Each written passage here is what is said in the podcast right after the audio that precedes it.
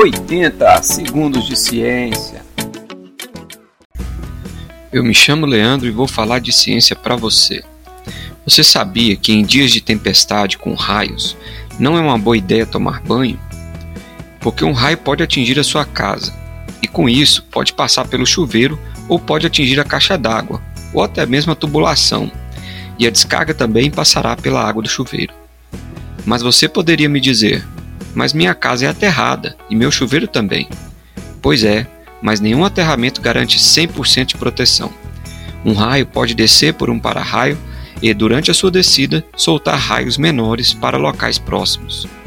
Em dias de tempestade, não fale em telefone de fio, nem em telefones celulares conectados aos carregadores. E se precisar sair de casa, use capa de chuva, ao invés de guarda-chuva. Você já imaginou o seu guarda-chuva sem o pano?